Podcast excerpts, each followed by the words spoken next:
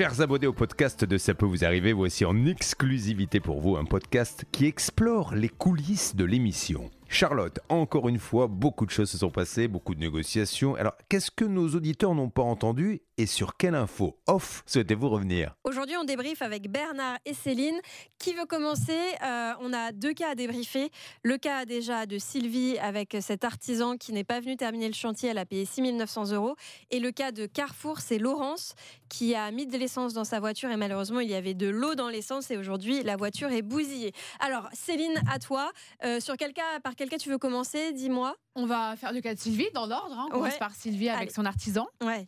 Donc on a eu euh, à l'antenne euh, l'artisan qui semblait pas très content euh, de passer dans l'émission. Et puis après hors antenne on a pu discuter avec Bernard. Il a d'abord rappelé Bernard et puis il m'a rappelé moi aussi parce qu'évidemment hors antenne on teste sur tous les téléphones à disposition pour absolument avoir l'interlocuteur. Et quand j'ai eu cette personne, cet artisan au téléphone, il a hurlé et il m'a dit mais moi je suis pas un comédien, je passe pas à la télé. Je lui ai dit bah moi non plus je suis pas comédienne, je, je veux juste fait euh, discuter avec vous, savoir quand vous revenez sur le chantier. Je vais appeler Sylvie à 17h, je vais l'appeler, je suis pas comédien, je suis pas comédien. Et il m'a dit qu'il était débordé, euh, euh, qu'il avait trop de clients et qu'il qu'il prenait pas de nouveaux chantiers. Cela dit, euh, pardon de, de faire une petite parenthèse, mais tu dis que tu n'es pas comédienne, mais tu nous as quand même euh, fait un beau, Ah oui, c'est vrai.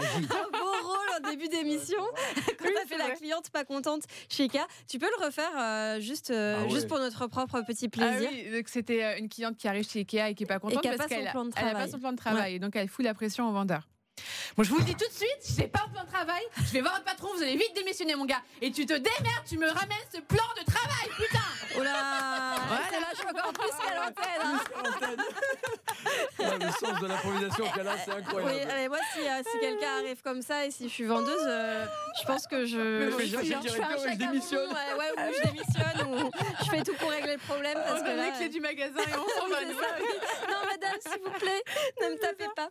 Mais du coup, euh, pourquoi on parlait de ça? Oui, par rapport à Parce cet que artisan. oui, euh, cet artisan qui disait qu'il n'était pas comédien, blabla. Et toi, donc Bernard, toi aussi, tu l'as eu hors antenne? Ouais, je l'ai eu et franchement, euh, c'était pas une sinécure parce que donc il en voulait à- évidemment à notre amie euh, Sylvie et il a dit écoutez bon puisque c'est comme ça, euh, je sais pas si je vais venir. J'ai dit si monsieur, vous avez pris des engagements. Il faut venir, donc donnez-moi une date. Et on s'est battu avec Céline pour obtenir une date, et enfin on l'a obtenue. Ça sera donc le 20 juin à 8 h du matin. Il vient chez elle pour faire un point définitivement avec elle et surtout finir ses fameux travaux. Bon, tant mieux parce que Céline, toi, il t'a dit hors antenne qu'il prenait pas de clients, c'est ça?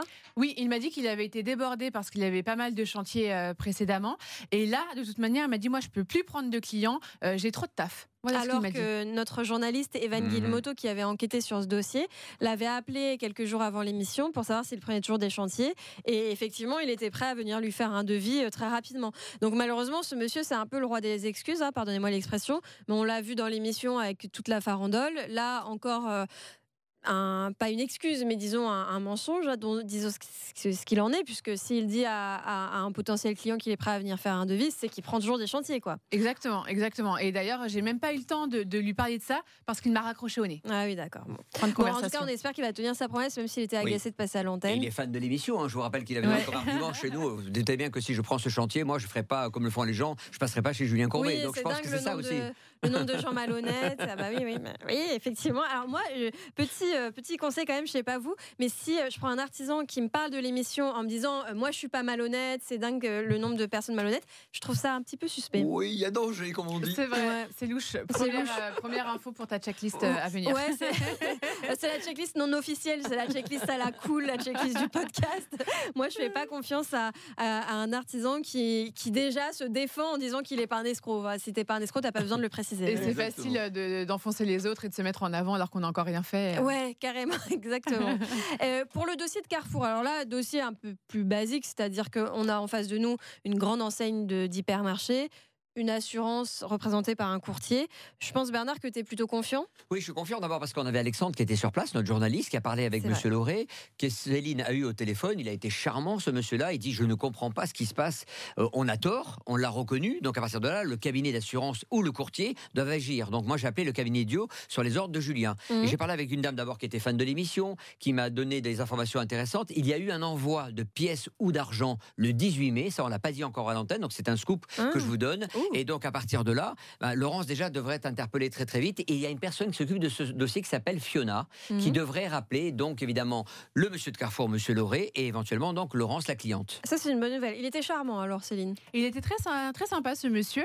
Il était un peu débordé parce qu'au téléphone, euh, je sentais bien que c'était compliqué. Il m'a dit j'ai un train à prendre pour Paris. Là, je vais devoir rouler à toute vitesse, mais j'aimerais clôturer ce dossier avant de partir. En Euh, gros, s'il a un, un PV, c'est de notre faute, quoi, s'il avec Oui. cette vitesse. Mais oui, mais c'était ça. Et j'en- j'entendais en plus, euh, pendant qu'il me parlait au téléphone, j'entendais derrière qu'il avait mis sur haut-parleur un autre téléphone avec son assurance. Donc vraiment, il n'était pas en train de mentir. Quand il nous a dit Ah. j'ai l'assurance au téléphone, j'entendais derrière la musique, euh, la petite musique d'attente. Euh, donc il était très concerné par le dossier. Mais euh, voilà, à suivre dans les prochains jours, on, on est quand même très confiant sur ce type de dossier. Oui, c'est sûr. Et en- on t'a entendu à un moment, Bernard, parler, mais on en a parlé vraiment très rapidement dans l'émission d'un dossier qu'on a traité il y a quelques jours. C'était l'histoire de Marie Aude qui avait confié une collection de timbres à, à un monsieur qui était censé les revendre. Il lui avait garanti qu'il allait lui reverser 1200 euros. Il ne le faisait pas. Et justement, on n'a pas réussi à le joindre hier, mais toi, il t'a joint euh, ce Oui, matin, Bernard. Je pense qu'il a regardé sa, sa file d'appel et il s'est trompé. Il m'a dit d'ailleurs. il m'a dit je- Ah non. Euh, Vous êtes qui? Je dis Bernard Sabat, le médiateur. Il dit ah, non, c'est pas avec vous, je voulais parler. Je dis attendez, mais non. monsieur, je reconnais votre voix, dites-moi qui vous êtes. Il me dit bah, je suis Gérard Lesprier, le timbre européen. Je lui dis donc c'est pour le cas de Mariode. Je vous ai appelé hier Mm. parce qu'il y a 1200 euros en jeu, deux louis d'or, des timbres. C'est sa sœur qui est décédée qui lui a laissé ça. Donc quand même, Ouais. c'était un, un gros carton qu'il y avait avec tous ces timbres-là. Dites-moi ce qu'il en est.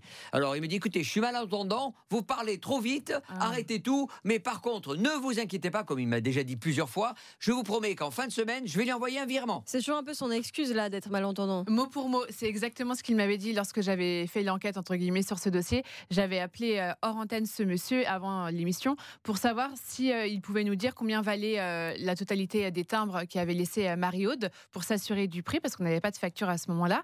Et il m'avait dit exactement, mais mot pour mot la même chose. Je suis malentendant, je sais que je lui dois 1200 euros, je vais payer. Ouais. Et il me l'avait dit Oui, il y a au moins trois semaines, je Alors, pense. on veut bien le croire, et voilà, on est désolé pour lui s'il a un handicap, mais il a très très bien compris de quoi il s'agissait quand même quand on l'a appelé. Quoi. Oui. Donc, euh, Oui, et quand Mario a apporté euh, tous ses cartons euh, pleins d'affaires, il a très très bien compris que ça valait de l'argent et depuis un an quasiment il se passe rien. Moi, je pense sincèrement qu'il n'a pas les fonds. Et ce qu'il va faire là, c'est qu'il va faire un premier virement à Mariode en fin de semaine pour la calmer un peu. Il va lui envoyer 300, 400 euros. Bon, bah, ça serait bien déjà. Ouais, mais Ok, je pense bah, que c'est un écoutez. début. La suite de tous ces dossiers très prochainement. Et juste avant de terminer, j'ai envie de vous mettre une petite musique dans la tête, parce que ça va parler à tout le monde. Petit clin d'œil. Reviens donc ici, petit Est-ce qu'elle rentre pas dans la tête pour toute la journée? Ça fait 5 jours que je l'ai dans la tête non-stop. J'en peux plus. Moi, elle rentre, mais je pense qu'il faut la proposer à une plateforme, que ce soit Netflix, Amazon, peu importe. On fait pas de pub pour les plateformes ou même Salto, qui vous voulez, mais il faut absolument la mettre en série. C'est extraordinaire. Ça pourrait carrément être une série à suspense. à demain dans CPVA. Bye bye.